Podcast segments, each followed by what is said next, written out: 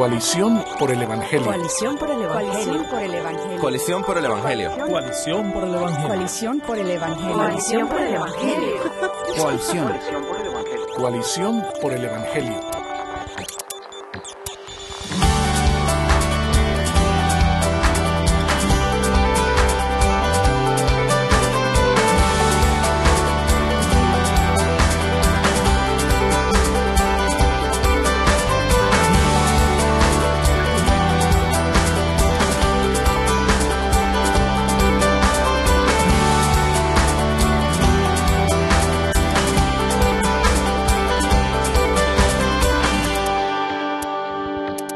Días y muy buenas tardes para todos los que nos escuchan. Esto es Coalición por el Evangelio Radio en su episodio número 20.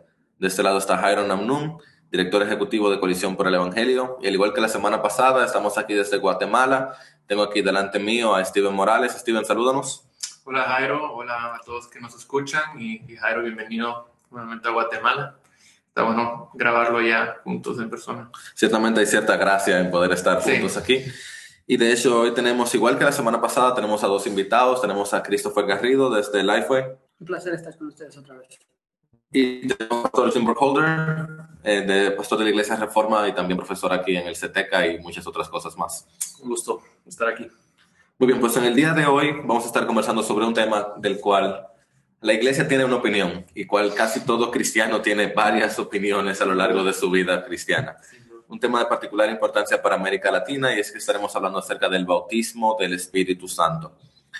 Cuando hablamos de esto queremos hablar acerca de la forma en la cual nosotros los creyentes del nuevo pacto, la iglesia, somos habitados por el Espíritu de Dios em, donde Dios forma, no solamente nos hace parte de su familia, sino que nos hace parte de sí mismo y copartícipe de la naturaleza divina de una manera que no entendemos completamente, pero que la palabra enseña de diversas formas.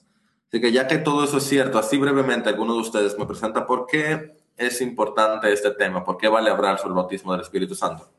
Yo creo que causa, eh, puede, puede terminar causando una gran división, no solo entre los que están interpretando este concepto diferente, pero aún en el mismo mundo que lo está interpretando de una cierta forma. Entonces, por ejemplo, eh, yo que creo que el bautismo del Espíritu Santo sucede en la misma conversión que cuando uno pone su fe en Cristo, arrepiente por sus pecados, es convertido, es justificado, que Dios le da el Espíritu Santo. Eso de cierta forma nos divide de nuestros hermanos que dicen que hasta tal punto que yo tengo una segunda experiencia, yo no realmente tengo el Espíritu Santo en mí.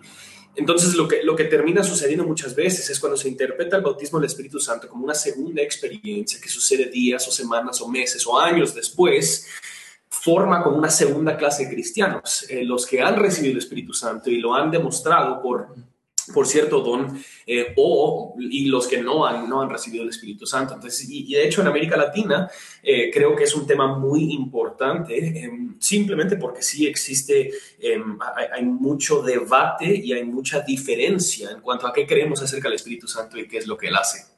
Sí, encima de esto creo que también es, bueno, casi diciendo lo mismo, es importante porque estamos hablando de, de Dios y cómo Dios obra, cómo Dios funciona.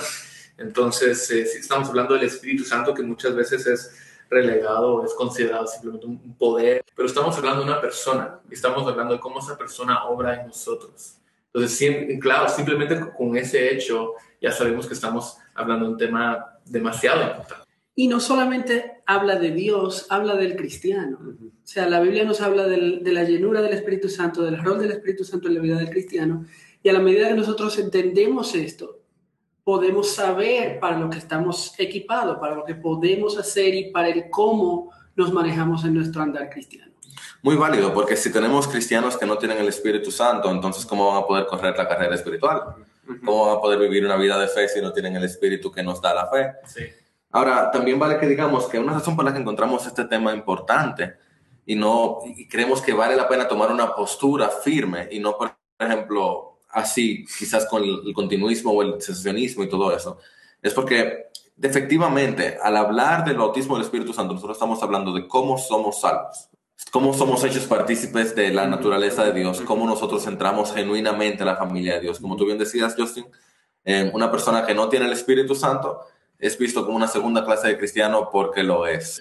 El primer momento entonces donde tenemos que acercarnos es a lo que acontece en Hechos 2, Y en el capítulo 2 del libro de los Hechos, nosotros tenemos este, este hermoso texto que vale la pena que todo cristiano lea cada cierto tiempo, donde vemos el cumplimiento de profecías, donde vemos el, la, la, primera eh, habitación de, de, un grupo de personas siendo genuinamente habitado por el Espíritu Santo de una manera que ni entendemos, con eventos que ahí sucedieron que no entendemos. Es un cumplimiento de profecías, es porque de primer plano, Isaías 44.3 nos menciona, por ejemplo, derramaré agua sobre la tierra sedienta y torrentes sobre la tierra seca. Y el Señor dice, derramaré mi espíritu sobre tu posteridad y mi bendición será sobre tus descendientes. Es decir, que de alguna manera que no había acontecido anteriormente, aunque ya había cierto pueblo de Dios, había un pueblo de Dios Israel, Dios estaba prometiendo que ahora su descendencia, su pueblo, iba a ser habitado por el Espíritu, ¿no es cierto? Uh -huh. También tenemos en Ezequiel 36 que el Señor dice que nos dará un corazón nuevo, hablando de este nuevo pacto, y pondré un espíritu nuevo dentro de ustedes. Quitaré de su carne el corazón de piedra y les daré un corazón de carne. O sea que anteriormente, antes de recibir este espíritu, lo que había era un corazón de piedra, ¿no es cierto? Este lenguaje, no sé qué piensan ustedes, me parece a mí bastante similar al lenguaje de la conversión. Uh -huh. Absolutamente. Y luego tenemos el, el, la profecía que es directamente mencionada por Pedro, es Joel 2, 28 en adelante hasta el 32, donde el Señor dice que después de eso derramaré mi espíritu sobre toda carne y sus hijos y sus hijas profetizarán. Este texto es de bastante importancia porque el profetizar es un, algo totalmente asombroso, increíble, es una, algo que genuinamente los israelitas pensaban que era un pueblo aparte, era como una persona muy apartada el que podía hablar de parte de Dios. Pero aquí el profeta está hablando de que los hijos y las hijas iban a profetizar y luego habla que los ancianos soñarán sueños, los jóvenes. Es decir, esto será para todo el mundo. Sí. ¿Qué implicaciones tienen estas profecías, piensan ustedes, para nuestro entendimiento del Espíritu Santo?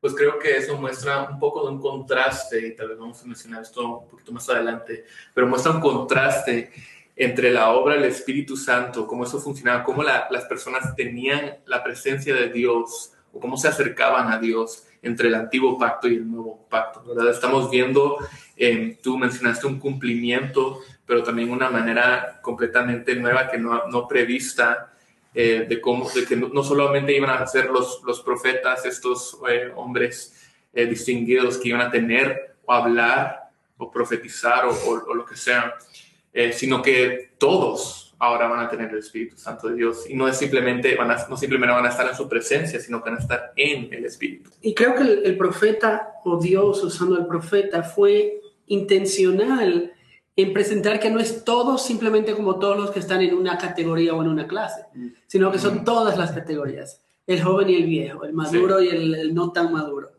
Y obviamente si, si uno piensa en esto de manera práctica, de manera racional, no todo el que recibiera el Espíritu iba a actuar o a estar al mismo nivel, uh -huh. pero todos iban a tener el mismo Espíritu obrando en ellos.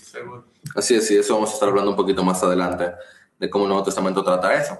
Es interesante que el mismo Juan el Bautista había profetizado la venida del Espíritu, diciendo que él había bautizado en agua, pero vendría otro que bautizaría con Espíritu Santo y fuego, y que Cristo Jesús prometió ese Espíritu, tanto en Juan cuando nos habla de que él iba a rogar al Padre y le dará otro consolador, pero también en Hechos cuando él dice que recibirán poder cuando el Espíritu Santo venga sobre ustedes y serán mis testigos en Jerusalén, en toda Judea, Samaria, hasta los confines de la tierra. Y eso es lo que se cumple en, el, en Hechos 2. Es el cumplimiento de esta primera venida o morada o increíble momento donde el Espíritu llega sobre todas esas personas. Ahora, Justin, ¿qué relación yo puedo ver? Eh, con esto que está aconteciendo en Hechos 2 y con lo que acontece en mi iglesia un domingo en la mañana cuando una persona recibe a Cristo?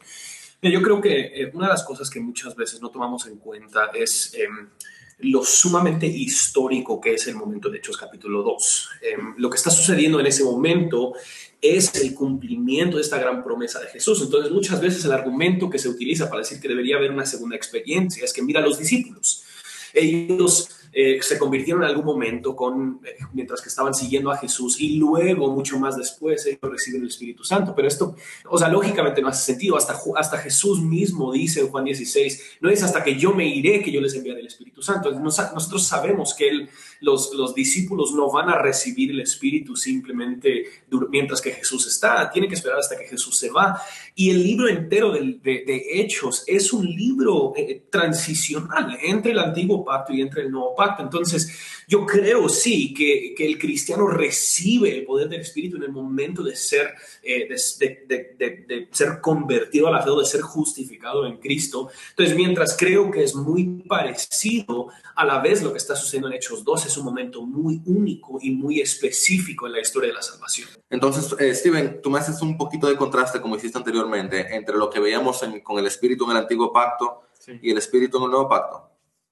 Eh, sí, como ya mencionamos, en el nuevo pacto todos, y como explicaba Chris, todos eh, recibimos el, el Espíritu Santo y no hay una eh, no hay diferencia entre hombre, mujer, joven eh, o, de mayor edad o si, si es más maduro o menos maduro, sino que todos reciben el Espíritu Santo. Y no es simplemente, bueno, ahora el Espíritu Santo está ahí sobre ese monte o está dentro del templo, detrás de una, de, una cortina, una vela, sino que todos tienen acceso al Padre directamente a través de la obra del Evangelio de, de- de Jesucristo, pero ahora el Espíritu mora en uno y, y- y es el cumplimiento de esas, de esas promesas, ¿verdad? De que ya no tienen un corazón de piedra, ya tienen un nuevo corazón que ha sido regenerado por el Espíritu Santo. En el antiguo pacto no, no veíamos eso. Em, sí, el Espíritu Santo estaba presente y, y empoderaba a ciertos hombres eh, para, para llevar a cabo su, su ministerio. Eh, podemos pensar en, en los reyes, en los jueces, en los profetas, que en momentos fueron llenados por el Espíritu Santo para llevar a cabo eh, o para predicar, o profetizar o predicar su palabra. Pero ese no era el- un caso normal, no era el caso para todos los, los creyentes, para todo el pueblo de Dios. Ni siquiera sabemos si era para todo el tiempo en ellos. Sí, No, de hecho, sí sabemos que no era para todo el tiempo Exacto, de ellos. O sea, sabemos que la palabra nos dice, y fulano fue lleno del Espíritu Santo y hizo tal cosa o habló tal cosa. Y luego leemos más adelante de la misma persona, fue lleno del Espíritu Santo y obró. Y aunque Dios retira su Espíritu. Exacto. Sí, claro. Exacto, también podemos leer algo así. Justamente antes de empezar a hablar del don de lenguas, quisiéramos definir qué es el bautismo del Espíritu Santo. Y como eh, nos estaba hablando anteriormente Steven y Chris acerca de ser llenados del Espíritu, ¿en qué se distingue el bautismo de la llenura del Espíritu Santo? Justin, te pregunto a ti mismo, ¿qué es el bautismo? ¿Y qué, en qué se distingue de la llenura del Espíritu Santo? Yo creo que el bautismo del Espíritu Santo es el momento que eh, el cristiano, después de haber puesto su fe en Cristo Jesús, en ese momento de su conversión, es lleno por el Espíritu Santo o el Espíritu Santo eh, habita y mora en él, como dice Jesús en Juan, eh, y por ende lo une al cuerpo de Cristo. Creo que, que creo que es, esto es la, la, la bendición más fiel a lo que Pablo está diciendo en 1 Corintios 12, que nosotros hemos sido bautizados en un solo Espíritu y en un solo cuerpo. Entonces, al momento de ser bautizado en el Espíritu, al momento de recibir el Espíritu, yo soy unido al cuerpo de Cristo, que esto es el momento de conversión.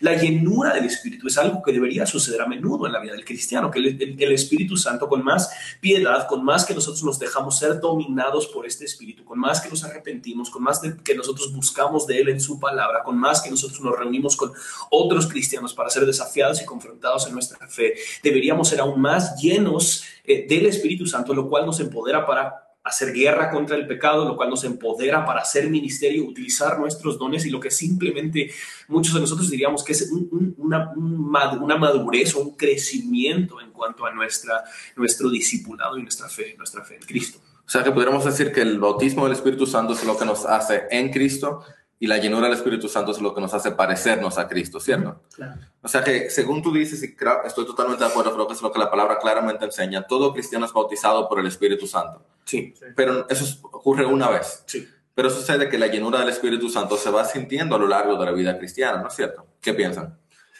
Sí, yo creo que la razón que importa mucho es porque realmente solo hay, hay, hay muy pocos versículos que hablan del bautismo del Espíritu Santo. Eh, el- en todo el Nuevo Testamento creo que hay siete versículos que mencionan el bautismo del Espíritu Santo.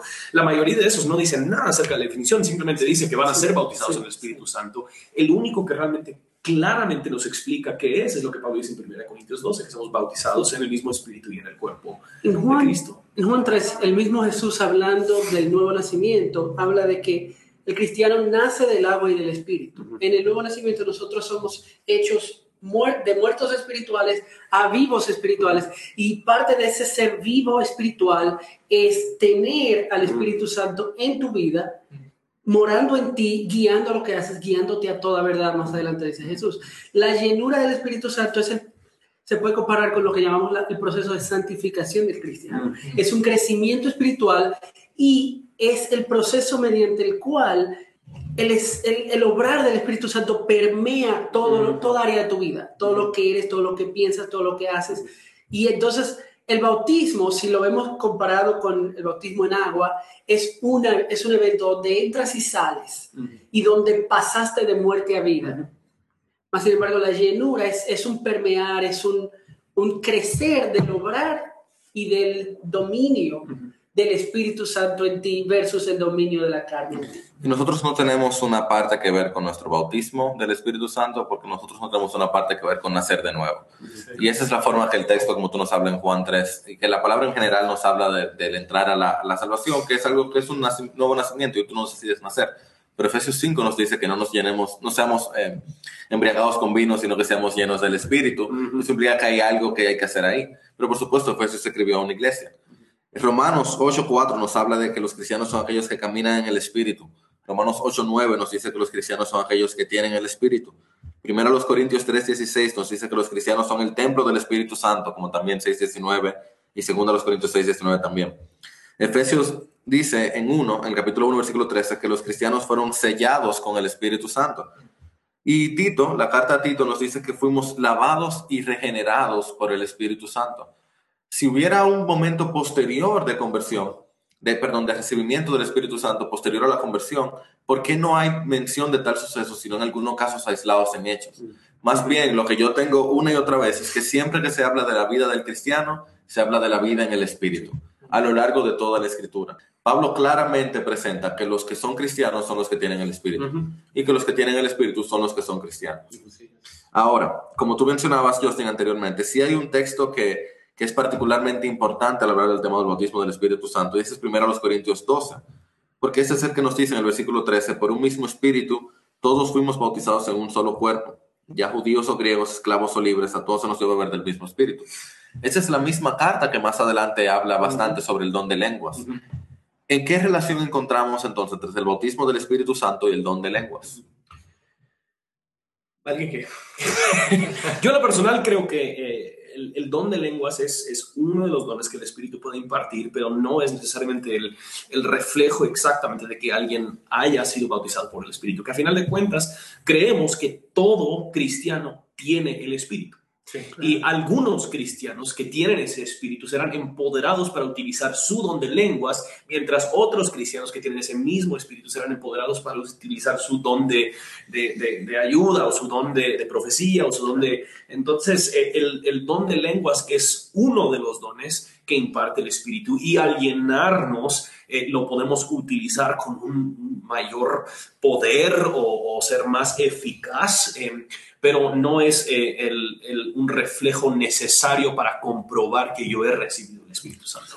Yo creo que cabe destacar, mirando esto desde otro, ángulo- desde otro ángulo, eh, los dones del Espíritu son del Espíritu, no son del cristiano.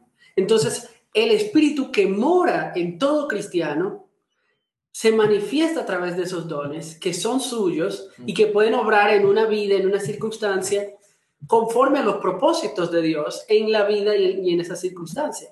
Pero no son un don que, ok, ya tú llegaste a X, X nivel, entonces ahora tú tienes el don de profecía o de lengua. Si uno no decide cuál don quiere Claro recibir. no. Ni es algo jerárquico que eventualmente yo voy a recibir tal don. Ahora, podemos llegar ahí mismo a través de la misma escritura. Primero los Corintios 12, 13 nos dice eso, que todos en el mismo, espíritu fuimos bautizados. Primero los Corintios 12, 7 dice que cada uno se le da una manifestación del espíritu para el bien común. Primero los Corintios 12, 30, Pablo pregunta, ¿acaso tienen todos dones de sanidad? ¿Acaso hablan todos en lenguas? ¿Acaso interpretan todos? ¿Cómo es que el don de lenguas es la manifestación del bautismo del Espíritu Santo? Si Pablo dice que no todos en Corinto hablan en lengua, pero Pablo dice que todos en Corinto recibieron o fueron bautizados por el Espíritu Santo. Es decir, que como tú mencionabas anteriormente, Justin, y como todos hemos ido hablando, genuinamente pasó algo interesante en Hechos 2, y era que esta, este recibimiento del Espíritu Santo se manifestó en este hablar en lenguas, lenguas, eh, vale decir, en este caso, totalmente humanas, que lo que pasaba era que otros veían y decían, ah, mira, pero se está hablando mi idioma, yo entiendo lo que me están diciendo a pesar de que están hablando en otro idioma. Y por supuesto, porque el corazón humano es tan duro, en este momento tan maravilloso, otros decían que lo que estaban era borracho. Sí. En ese caso sí sucedió así, pero aquí Pablo está diciendo a la iglesia en Corinto, no en un momento de transición como definitivamente es el libro de los hechos, sino a una iglesia con diferencias y problemas muy similares a la que pudiéramos tener en la nuestra. Mm. Todos recibieron el Espíritu Santo, griego, eh, judíos, esclavos, libres, todos les dieron el mismo Espíritu Santo, pero no todos hablan en lenguas. Y creo que el don de lenguas que sucede en Hechos 2 es el cumplimiento, uno de, de Hechos 1.8, que, que, que Jesús mismo dice, serán testigos a, a, toda nación. O sea, hay gente, hay de diferentes naciones que no habla el idioma natal de los discípulos. Entonces, ellos mismos están recibiendo el mensaje del Evangelio en su lengua natal. Y a la vez es lo que Pablo está explicando en 1 Corintios 12, que el mismo Espíritu Santo está uniendo a todas estas naciones bajo el mismo mensaje del Evangelio, que eso es una de las cosas, una labor que hace el Espíritu Santo para la iglesia. Y si bien a propósito no estamos diciendo, eh, nuestro propósito ahora no es conversar si el, doble, si el don de lenguas eran lenguas humanas solamente, si había lenguas angelicales, ese no es el propósito, es manifestar o darnos cuenta de que la Biblia no enseña que el don de lenguas es lo que caracteriza el bautismo del Espíritu Santo, sino más bien ver todo el consejo de Dios sobre el tema. Ahora sí debemos tratar dos casos particulares, además de Hechos 2, que son casos que no podemos ignorar. El primero es Hechos 8, 14 al 17, donde los samaritanos reciben el Espíritu o los samaritanos se convierten y leemos lo siguiente, que cuando los apóstoles estaban en Jerusalén, oyeron que Samaria había recibido la palabra de Dios, les enviaron a Pedro y a Juan, quienes descendieron y oraron por ellos para que recibieran el Espíritu Santo, porque todavía no había descendido el Espíritu Santo sobre ninguno de ellos. ¿Qué está sucediendo aquí? ¿Por qué se dice que ellos recibieron la palabra de Dios, pero no habían recibido el Espíritu Santo? Si es que el Espíritu Santo es la marca de aquel que recibe el Evangelio. Pues creo que la clave está en Hechos 8:16, ¿verdad? Estamos viendo un caso muy particular y tenemos que tener cuidado de no simplemente, bueno, de no aplicar una historia narrativa como prescriptiva o normativa para nosotros también, ¿verdad? Y en Hechos 16 miramos que el autor Lucas dice, porque todavía no había descendido el Espíritu Santo sobre ninguno de ellos, solo habían sido bautizados en el nombre del Señor Jesús. Ahí está, está diciendo, está como clarificando esta situación, tal vez está respondiendo a la pregunta que, natural que va a tener el lector, que decir, pero tal vez él, es el lector original, está pensando lo mismo que, que nosotros, ¿verdad?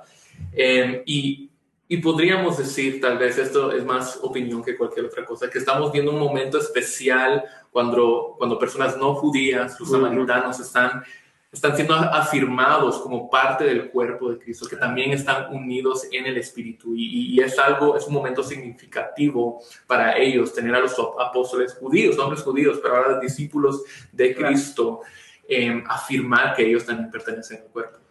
Las primeras tres veces que las lenguas aparecen en el libro de Hechos es como señal al incrédulo. Era, lo viste en, los vimos, lo vimos en, en, Hechos 2, donde nadie había recibido el Espíritu, lo reciben y los que escuchan lo oyen en su propio idioma y se dan cuenta que hay algo sobrenatural, aquí hay algo que no es normal. Lo vemos luego ahora en, en Samaria, donde, número uno, tú tienes el samaritano que no ha recibido el Espíritu, ni siquiera sabe lo que es, pero también tienes a los discípulos que no saben si los samaritanos pueden recibir el Espíritu. Sí. Entonces ahí hay una, hay una incredulidad o una falta de conocimiento de ambas partes, la cual Dios está terminando en su soberanía a través del uso de lenguas. O sea que hay una situación muy particular ahí que no podemos ignorar ni podemos imponer, pero como bien nos, nos decían ustedes, es interesante que el apóstol, perdón, que Lucas, el escritor, hace la salvedad. Ellos todavía no habían recibido el Espíritu Santo, como diciendo, eso es algo extraño que está pasando. El otro evento que sucede, ah, y de hecho, solamente reafirmar, los samaritanos eran odiados por los judíos. Uh -huh. Aún los apóstoles tenían cierta aversión hacia los samaritanos. Sí. Y que ellos se encontraran con el, el, poder del Espíritu Santo de frente, iba en sus mentes a dejarle ver, wow, es que este evangelio va a todo lugar, no solamente para nosotros. El otro evento interesante es Hechos capítulo 19, donde Apolos estaba en Corinto, dice el texto, y después de haber recorrido las regiones superiores llegó a Efeso, encontró a algunos discípulos y les preguntó, recibieron el Espíritu Santo cuando creyeron. Ellos le, le preguntó Pablo a ellos y ellos les respondieron, no, ni siquiera hemos oído sea un Espíritu Santo. Y en esa conversación Pablo se da cuenta que estos discípulos solamente conocían del bautismo hasta Juan, ¿cierto? ¿Qué está sucediendo aquí? Pues yo, yo en lo personal creo que simplemente estos, estos entre comillas, eh, creyentes o discípulos de Juan eh, no son verdaderos cristianos hasta el momento que ellos escuchan y, y, reciben el Espíritu Santo en este momento. Entonces, para mí esto no demuestra una segunda experiencia de alguien que antes había creído. Ellos simplemente habían sido bautizados en el bautismo de Juan. Eh, Juan mismo, de agua, sí, Juan mismo enseña que él bautiza en agua, Jesús bautiza en el Espíritu, pero ellos ni siquiera habían escuchado el Espíritu, entonces ni la enseñanza de Juan ellos habían aplicado, entendido entendido muy bien. Entonces, mucho menos van a haber ellos realmente entendido y creído en el Evangelio. Entonces, para mí esta situación es, es, es, es, entendible y muy fácil resolver en ese sentido, que en este momento ellos están llegando a una fe salvífica, lo cual ahora les da el, el Espíritu Santo y ellos lo pueden recibir. Lo vamos a atribuir a, a vamos a llamarle relación progresiva. Sea, ellos, conocían la ley, conocieron el bautismo de Juan, conocieron de Jesús, pero le faltaba información. Imagínate tú que ellos recibieran el, bautismo del Espíritu Santo, que quizás haya alguna manifestación sobrenatural, pero no había visto, no, no, se había dado una presentación, una explicación de esto, iba a crear más confusión que, que luz. Entonces tenía que Dios enviar al mensajero a presentar el todo el correcto. consejo de la palabra para que entonces se diera, se diera este Y en esta misma situación vemos que Pablo nos habla nos está dando una idea de qué tan importante o qué tan lógico es el recibimiento del Espíritu Santo al convertirse. Porque las primeras palabras que vemos que Pablo les pregunta es, ¿recibieron el Espíritu Santo cuando creyeron? Es como decir, la norma es, si creíste, recibiste el Espíritu Santo. ¿Ustedes no lo recibieron? ¿No sabemos de eso? Ah, que ustedes no conocen todavía la Trinidad, ustedes no conocen todavía al Hijo de Dios. Ustedes pueden estar en el camino correcto, como estaba eh, cualquier judío que fuera camino buscando en, en, Hechos 2 y estaba camino ya a Jerusalén buscando, están en el camino correcto, pero ustedes todavía no han entrado por la puerta angosta, eh, por la puerta estrecha. Entonces, lo que nosotros tenemos aquí en el libro de los Hechos son un grupo de situaciones interesantes, como los apóstoles que recibieron el Espíritu Santo posteriormente, como el, el Hechos 2, como el Hechos, el Hechos 8, y una lectura cuidadosa de Hechos 19 nos muestra que no hay ni siquiera una duda sobre si hay una segunda manifestación o no definitivamente lo que sí podemos decir es que en América Latina el Señor ha tenido gracia con muchos individuos, uh -huh. ha tenido misericordia con muchos individuos. Eh, si tú has tenido una experiencia diferente, si tú crees que fuiste, que recibiste el Espíritu Santo posterior a tu conversión, lo más posible es que tú hayas tenido algún tipo de situación que no sea lo que la Biblia está mostrando aquí, porque tú no estás en el libro de los Hechos 2 porque tú no eres un apóstol eh, posterior a Cristo Jesús, porque ya tú vives en la época donde Cristo subió y el Espíritu Santo viene cuando creemos, que es lo natural a lo largo de la historia de la iglesia. Pero no podemos ignorar que el Señor en su gracia puede haberte manifestado un poco de llenura de su Espíritu cuando tú estás sometiendo a Él. Tampoco queremos ser cuidadosos y decir que todo lo que es, de hecho, lo contrario. La mayor parte de lo que vemos no parece ser obrar del Espíritu porque no hay vidas transformadas posteriormente. Eh, la cantidad de, de, cosas que son ofensivas a Dios y que se muestran en televisión, eso no, eso no muestra el mover del Espíritu Santo real. El Espíritu Santo real muestra un cambio en la persona y el fruto del Espíritu Santo no es el vociferar, no es el llorar, no es el caer en el piso, es el amor, gozo, paz, paciencia, bondad, benignidad, fidelidad, mansedumbre y dominio propio. Es contra esas cosas no hay ley. Eso es lo que queremos ver en los cristianos, eso es lo que Dios quiere ver en sus hijos y eso es lo que el Espíritu Santo permite. Este ha sido el episodio número 20 de Coalición por el Evangelio Radio, hablando sobre el bautismo del Espíritu Santo. Recuerda que nos puedes escuchar a través de Radio Eternidad, nos puedes escuchar a través de nuestra página web, suscribirte a nuestro podcast o aún puedes ver el detrás de escena en YouTube. Muchas gracias.